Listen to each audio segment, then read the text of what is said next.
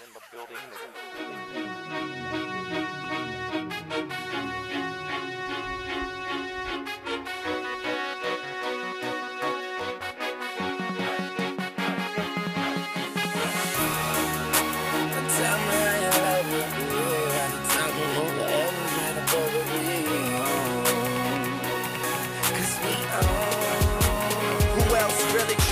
Hollywood code. I'm with Marley G, bro. Flying Holly Grove chicks to my Hollywood shows. And I wanna tell you something that you probably should know. Y cuando vienen siendo las eh, 12 y 34 de la mañana, tenemos al otro lado del teléfono a Javier Balmaceda Gómez, eh, autor del libro Fernando Martín, Instinto Ganador. Muy buenos días, eh, Javier. Hola, buenos días, Chus. Oye, estábamos hablando antes fuera de antena que vas por la sexta edición eh, de esta biografía, yo creo que la más completa, ¿no? De Fernando Martín. Bueno, sí, ahora mismo el libro pues está por, por la sexta edición y bueno, pues eh, independientemente de, las ventas, Chus, pues lo, lo más bonito de todo esto pues es eh, un poco comprobar eh, la satisfacción de la gente a lo mejor al, leerse el libro y bueno al haberse haberse hecho a menos la lectura y al haberle traído muy buenos recuerdos y también descubrir cosas nuevas de, Fernando Martín. Sin duda. Oye, Javier, ¿por qué crees eh, que tantos años después de, de, la desaparición de Fernando continúa habiendo esa llama encendida eh, tiene tantos seguidores, eh, tiene, tiene tantos fieles eh, adeptos, ya, no a su juego que también, sino a su vida, ¿no? A su imagen. Sí, es. Em, yo pienso que, la mejor palabra que lo puede definir era el carisma que tenía. Sigue siendo una persona muy carismática, lo, lo era cuando, cuando estaba en vida, tanto como tú has dicho, Chu, con dentro del ámbito del baloncesto como también fuera fuera de él en las personas que estaban cerca de él familiares amigos.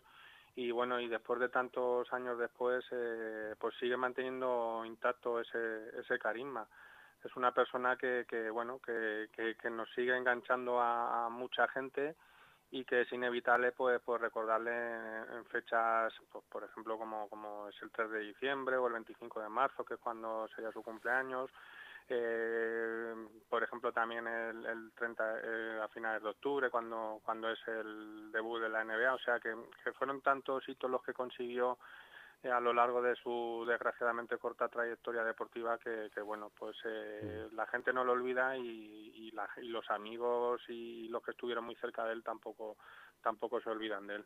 Es verdad, porque además eh, re recurrentemente a lo largo de todos estos años desde su desaparición, pues hemos visto varios documentales eh, súper emotivos además y súper bien hechos sobre la vida de Fernando Martín, ¿no? pues sus inicios en San José del Parque, eh, cuando empieza a jugar en estudiantes, bueno, cuando la madre, bueno, como tú cuentas en tu libro, eh, doña Carmela tiene que exhibir el libro de familia en las gradas de la piscina en las competiciones de natación porque era, era un tío ya enorme para la edad que tenía y los padres se quejaban de que ese tío no debería estar en esa categoría, ¿no? Sí, la madre exhibe el libro de familia diciendo, no, no, este tiene la misma edad que el vuestro. Lo que pasa es mm. que, claro, es dos veces más grande y más fuerte. Sí, era, era un físico privilegiado lo que tenía y bueno, pues eh, le hizo destacar en, en otros deportes desde, desde, bien pequeñito, de la natación, como tú has comentado, pero no solamente en balonmano era el deporte que, que practicaba antes de, de pasarse al, al, baloncesto. Y es muy curioso también que, que era muy bueno en tenis de mesa porque se te hace se te hace muy raro en imaginarte a Fernando Martín jugando al ping pong pero era un consumado jugador de, de ping-pong y bueno, la verdad es que a cualquier deporte al que se ponía lo, lo hacía muy bien, no solamente por, eh, por el físico privilegiado, que es a lo mejor lo que llama la atención, sino por lo que había detrás de ese físico y lo que había detrás de, de ese físico Chus era, era un carácter tremendamente competitivo que él quería ganar a toda costa y bueno, pues hay un poco también el título del libro de, de llamarlo instinto ganador porque fue precisamente su, su hermano Antonio Martín que, que está involucrado en este libro de, una manera increíble, eh, lo ha supervisado y ha participado también. y bueno, fue el que me dijo que, que, era un deportista que, que, a lo que se pusiese quería ganar y, bueno, pues eh, hacía mejores a, lo, a los demás. Eh, finalmente se dedicó al baloncesto, pero estoy convencido de que, de que si se hubiese dedicado, por ejemplo, al balonmano hubiese sido igual de bueno que, en baloncesto y, ya decir. Seguramente. Eh, Fernando Martín fue el primero, Javier, como tú sabes, fue pionero en muchos aspectos, tanto en su vida privada como en la vida de deportiva que dedicó al baloncesto. Eh, fue el primero en salir en las revistas del corazón, el primero en tener un, contrato multimillonario ¿no? en España, en una época en la que solamente el fútbol despuntaba.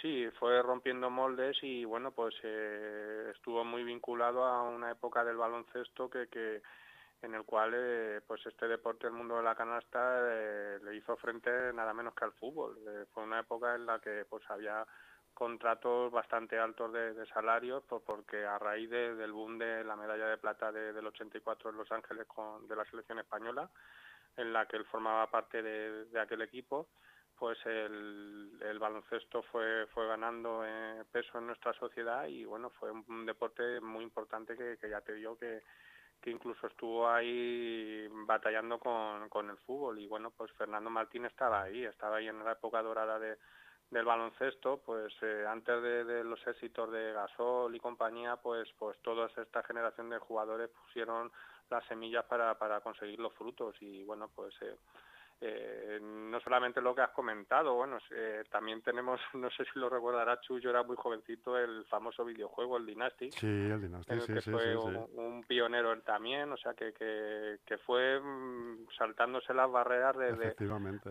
De, de, todas las eh, cosas que, que, había por entonces y bueno fue fue un pionero en, en, muchos aspectos como has comentado yo recuerdo te voy a contar una anécdota Javier mm. personal eh, el primer partido que yo veo del Real Madrid en la ciudad deportiva es contra el Vasconia. No sé si te acuerdas de ese equipo. Que tenían un americano que se llamaba Gregory. Eso, luego fue Taurés. Mm. Pero anteriormente eh, se llamaba sencillamente Vasconia, creo, mm. creo recordar. ¿eh? Y tenían un americano que se llamaba Gregory, me acuerdo. Que era la época en la que había un solo americano por equipo. Sí. Entonces ya me ves a mí ahí, pues probablemente con 13 años o 12, algo así, eh, eh, sentado muy cerquita de la pista y la primera imagen que yo tengo fuera de la televisión de los jugadores del Madrid y tal es eh, la cabeza de Bravender, asomado al túnel de vestuarios. Eso ya me impactó. Pero lo que más me impactó y desde ahí pues ya vienen haciendo una admiración hacia él, un seguimiento eh, durante todos estos años, incluso después de, su desaparición, por supuesto, eh, fueron los tremendos tríceps que exhibía Fernando Martín en aquella época, donde precisamente, como tú recordarás, los jugadores no se significaban especialmente por su físico.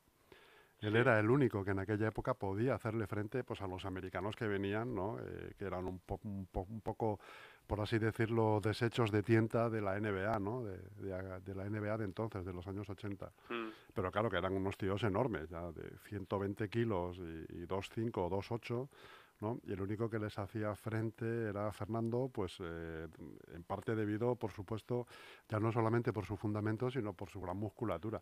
Y me impresionó ver, efectivamente, los tríceps que se gastaba el tío. Sí, sí, la verdad que bueno, y las espaldas igual, pues eh, debido a la natación eh, era un físico que, que impresionaba pero, por ejemplo, Paco López, que es una persona que me ayuda mucho con el libro, que fue el preparador físico del Real Madrid durante más de 20 años y es el que mejor conoce la faceta física de, Fernando Martín, me decía que, bueno, que era una persona que, impresionaba físicamente, pero que incluso podía parecer hasta delgado. O sea, que, estaba muy bien definido muscularmente, pero no era el típico armario pivot de, estos así un poco desgarbados que había por entonces. y, sí que era muy curioso encontrarse un pivo, eh, un hombre alto de más de dos, de dos metros en, España con ese físico, porque España por, por entonces, eh, hasta la llegada de Fernando Martín y también de Andrés Jiménez, que fue otro de los pivos, eh, aunque era un pelín bajo para ser pivo, pero sí que, que físicamente tenía unas piernas muy potentes, pues España, la selección española sí que se caracterizaba pues por tener muy buenos jugadores en la posición de base, de,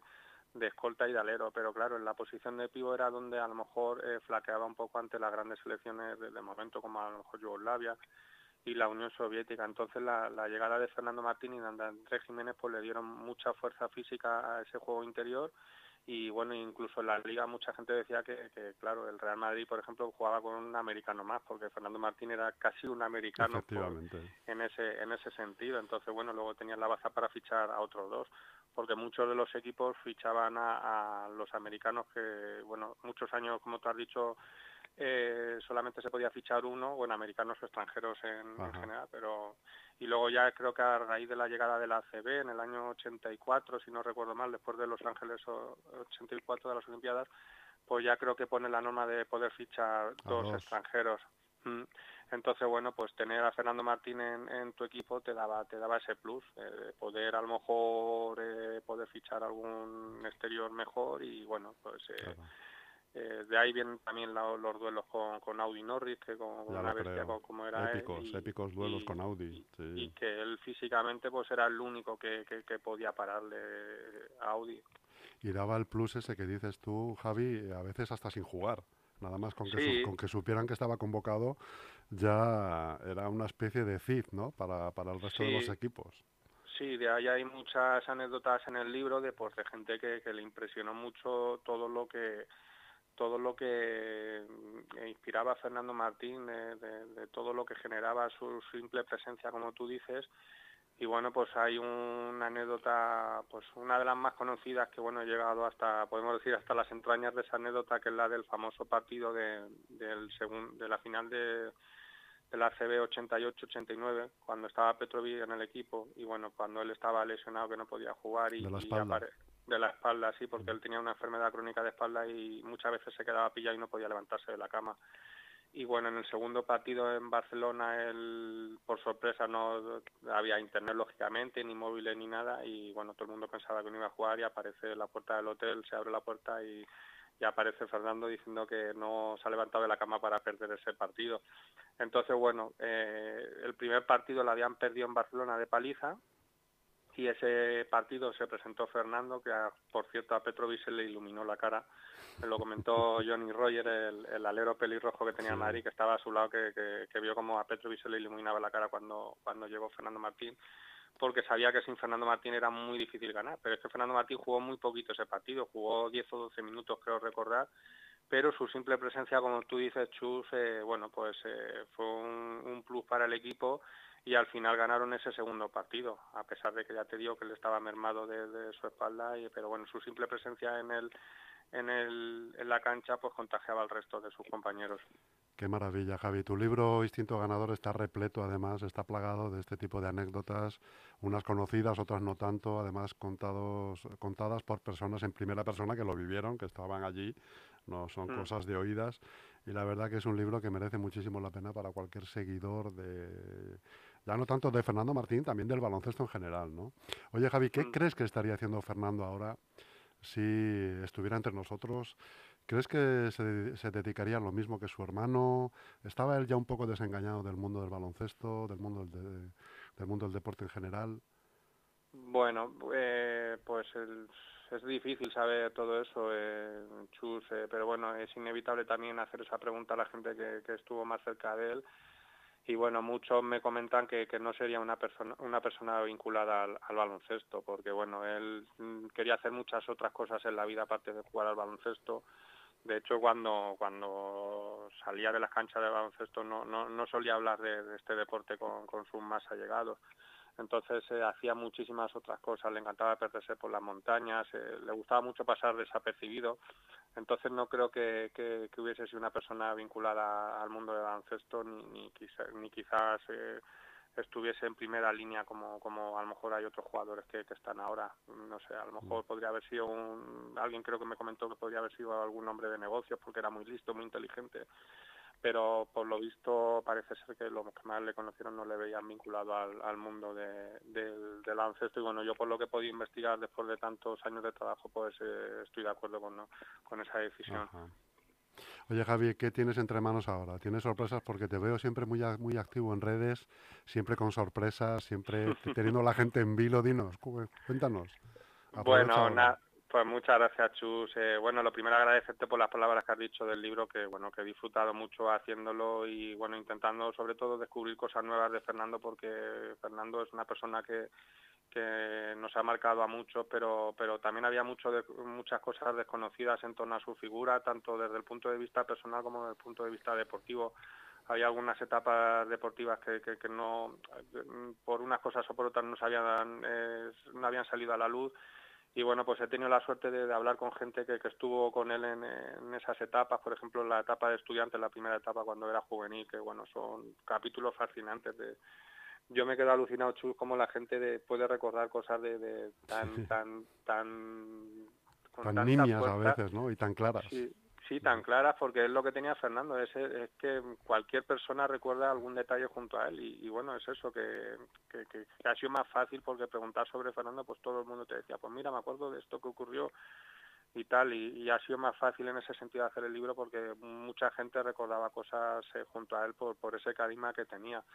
Entonces, bueno, después de, esto me vacía mucho con el libro, la verdad, porque han sido muchos años de, trabajo, de estar todos los días. De documentación. De, documentación que he disfrutado muchísimo y bueno, eh, sigo haciendo cosas en, la web donde que me dio la oportunidad de hacer todo esto que, que se llama Planeta CB, pues siempre más enfocadas hacia hacia pues aquellos años, a los años 80, los años 90, que es lo que más eh, me entusiasmó a mí, lo que más viví y bueno, también eh, empecé a colaborar en una revista de baloncesto eh, que se llama Skyhook, que es una revista muy muy atractiva, muy muy bonita, que, se hace cada dos meses. Que por cierto son ahora los que han hecho también esto de las camisetas, ¿no? Sí, han sacado, han sacado unas camisetas de Fernando Martín con un dibujo de un ilustrador que hace unos dibujos chulísimos. Súper chulos, sí, sí, sí. Sí, han sacado ahí un... Y bueno, pues la primera también es un una satisfacción para mí que la primera camiseta que hayan decidido sacar haya sido en homenaje a Fernando Martín con, un dibujo que ha hecho pues esta persona que, lo hace. O sea, eso significa que, por lo que hablábamos al principio de, esta charla, que, es una persona que, sigue teniendo mucho mucho carisma. Y bueno, pues eh, te puedo adelantar que, tanto en Planeta CD como, como en la revista Skyhu eh, estoy preparando un reportaje a, un, a alguien que yo no podía pensar eh, en que pudiese hacerle una entrevista a esta persona porque para mí fue un ídolo absoluto de más bien ya de los finales de los bueno 80 90 y lo que pasa no te puedo decir el nombre todavía vaya por Dios estaba yo ya expectante Javi ya me has dejado joder. Bueno ¿No será uno, que... uno que está saliendo en redes últimamente no. Mm, no no no, he puesto nada todavía no has puesto nada todavía vale vale no. vale, vale.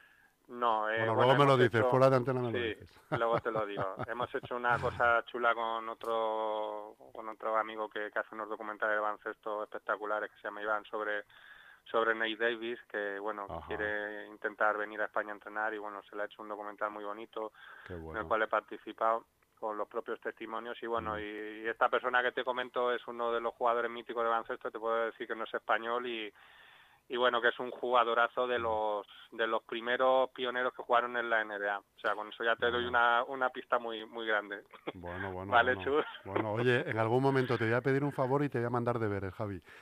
Tienes que ir pensando un poco en, en Esi Hollis, ¿eh? Esi Hollis lo tuve la suerte de entrevistarle, sí. Joder, macho. Pues sí, hace hace unos cuantos años, además participa en el libro y sí que tuve la suerte de hacerle una entrevista que si la buscas por ahí por, por internet, eh, pones el Planeta CB, hay una entrevista muy chula, además con, audios, con... con sí, helicóptero Hollis. Sí, bueno, es espectacular. Eh, y aparte una gran persona también, una persona majísima y sí, participó en el libro además también y se acordaba de cosas de, de Fernando. Además me acuerdo que el día de la presentación del libro en Madrid, en la Universidad Europea, nos mandó un vídeo eh, recordando a Fernando y, estuvo muy muy bonito. Sí, nos mandó un vídeo él y Brian Jackson y Jar Laucas también, me acuerdo, sí. Mm. Muy bien, Javier Balmaseda Gómez, instinto ganador. Tú sí que tienes instinto ganador, amigo. Tú también, Chus. ¿Eh? Muchas gracias por, por la llamada y nada, un placer que te hayas acordado de mí para, para hablar de Fernando Martín. Nos vemos pronto. Venga, a ver si es verdad, Chus. Cuídate un mucho. abrazo. Igualmente. I don't get shit confused. I got a small circle. I'm not with different crews. We walk the same path, but got on different shoes. Live in the same building, but we got different views. I got a couple cars I never get to use. Don't like my women single. I like my chicks in twos.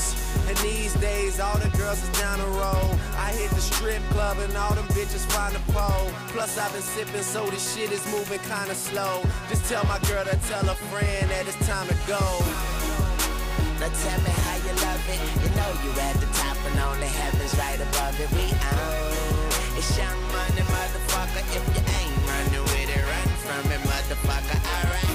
Now somebody show some money in this bitch. And I got my bees with me like some honey in this bitch. You dig? I got my gun in my boot purse and I don't bust back because I shoot first.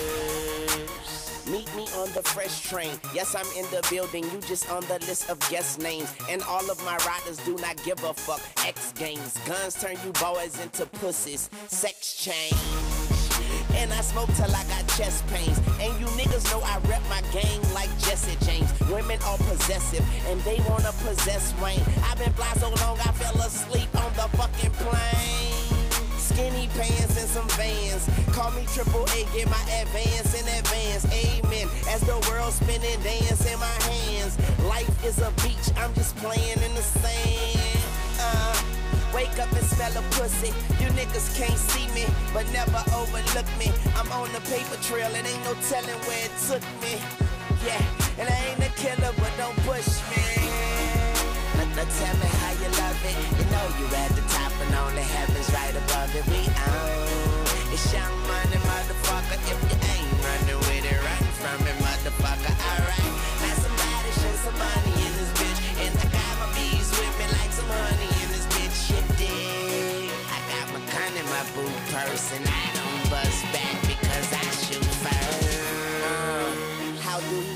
Never said? Beautiful black woman, I bet that bitch look better red. Limping off tour cause I made more off my second leg. Motherfucking Birdman Jr., 11th grade. Ball on automatic start.